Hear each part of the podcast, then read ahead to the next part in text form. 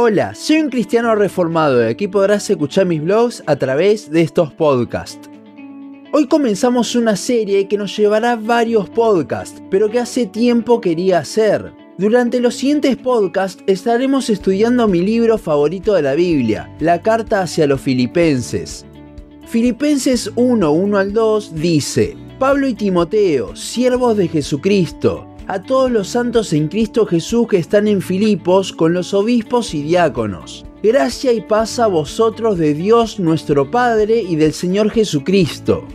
Comencemos hablando un poco de Filipos, la ciudad de los filipenses. Esta ciudad había sido fundada por Felipe II, el padre de Alejandro Magno, en el siglo IV, atraído por las minas de oro que había allí cerca.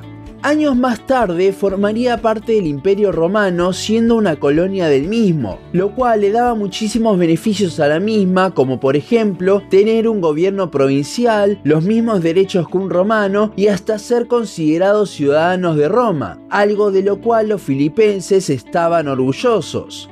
Pero si bien la ciudad tenía muchísimos beneficios, la iglesia allí sufría mucho. ¿Por qué? Bueno, desde su fundación podemos ver problemas. Hechos 16 nos muestra cómo se fundó esta iglesia. Mientras muchas iglesias que fundó Pablo eran antes sinagogas judías, en Filipos no habían sinagogas, ya que habían pocos judíos y para que haya una sinagoga debían haber 10 hombres judíos que fuesen cabeza de hogar, número al cual se ve que no llegaban.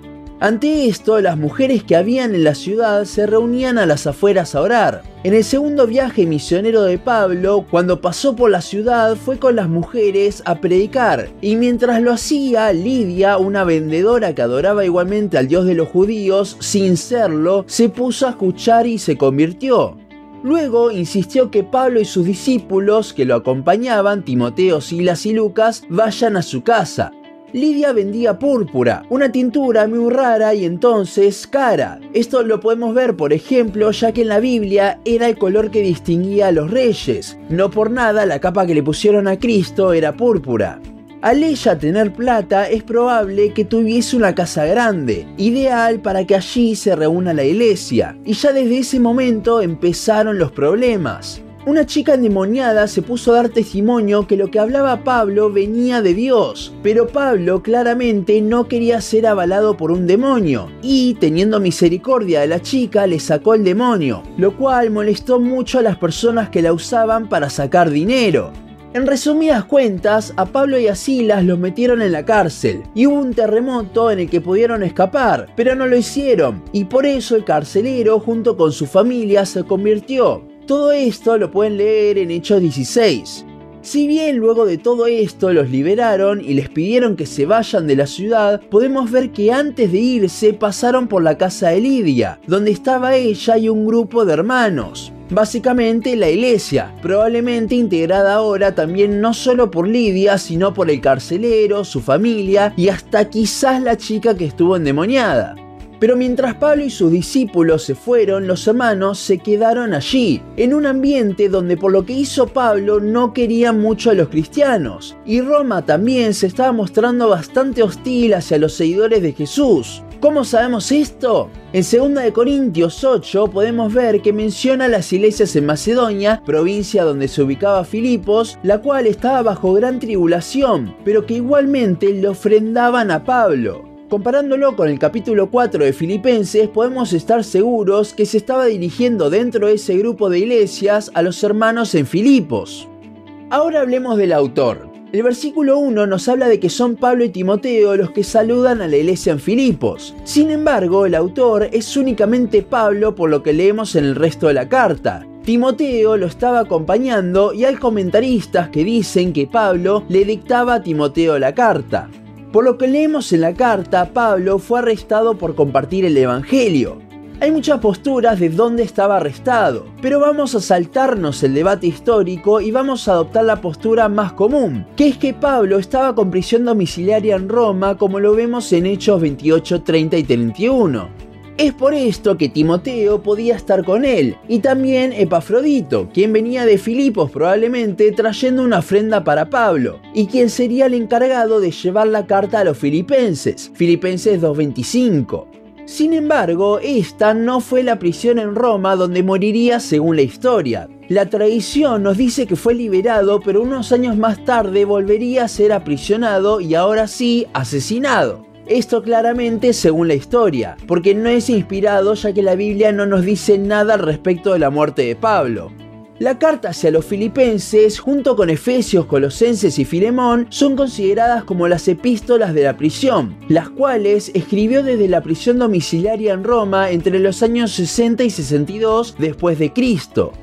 La carta hacia los filipenses es una carta bastante práctica, sin quizás mucho contenido teológico a excepción del capítulo 2, donde describe la humillación de Cristo, Teniendo en mente que la Biblia es la revelación que tenemos de Dios, es difícil a veces ver a Cristo en cartas como estas. Sin embargo, en las palabras de ánimo para la iglesia en Filipos por parte de Pablo, podemos ver que él los estaba animando a vivir justamente como y para Cristo. Y es allí donde podemos ver a nuestro Señor, a través del ejemplo de estos hermanos nuestros.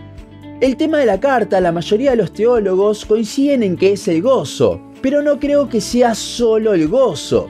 Como vimos antes, la iglesia en Filipos estaba sufriendo persecución. Según 2 Corintios 8, eran pobres, además de estar bajo la prueba. Por otra parte, Pablo tampoco estaba mejor. Estaba en prisión, no sabiendo cuál sería el final. Es con estos dos contextos que se habla del gozo. El tema no es solo el gozo, sino que es el gozo a pesar de las circunstancias. ¿Y por qué tenemos gozo a pesar de las circunstancias? Porque lo tenemos a Cristo.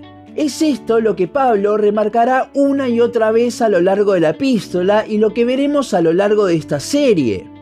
Comencemos viendo la salutación inicial en los versículos 1 y 2 del capítulo 1, y en el siguiente podcast comenzaremos con el resto de la epístola. Pablo dirige esta carta a todos los santos, los creyentes, en Filipos, incluyendo también a los obispos, pastores y diáconos de la iglesia.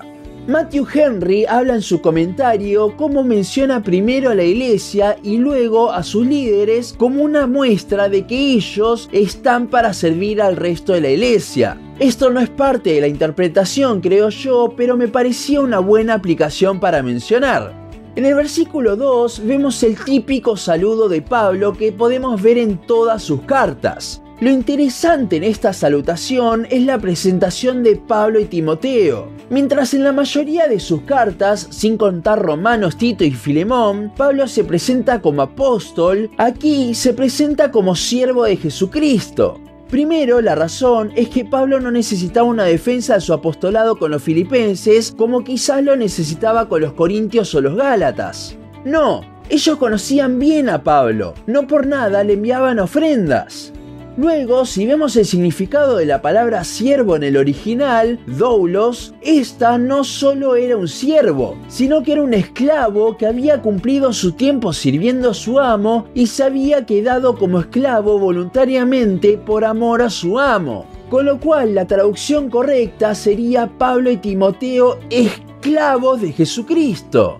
Teniendo en cuenta esto, más el tema de la carta, el gozo a pesar de las circunstancias, podemos ver cómo Pablo remarca su compromiso para con Cristo, el cual trasciende las circunstancias, y a su vez lo muestra a Cristo como el amo, siendo Él el amo de todo, marcando con esto la soberanía de Dios aún sobre las circunstancias. Cuando estamos en medio de la prueba no nos debemos preocupar, porque estamos bajo el cuidado del Dios que controla todo. A lo largo de la epístola podremos ver cómo nada escapa a nuestro Dios y cómo gracias a Él podemos estar gozosos en medio de cualquier cosa que nos esté pasando.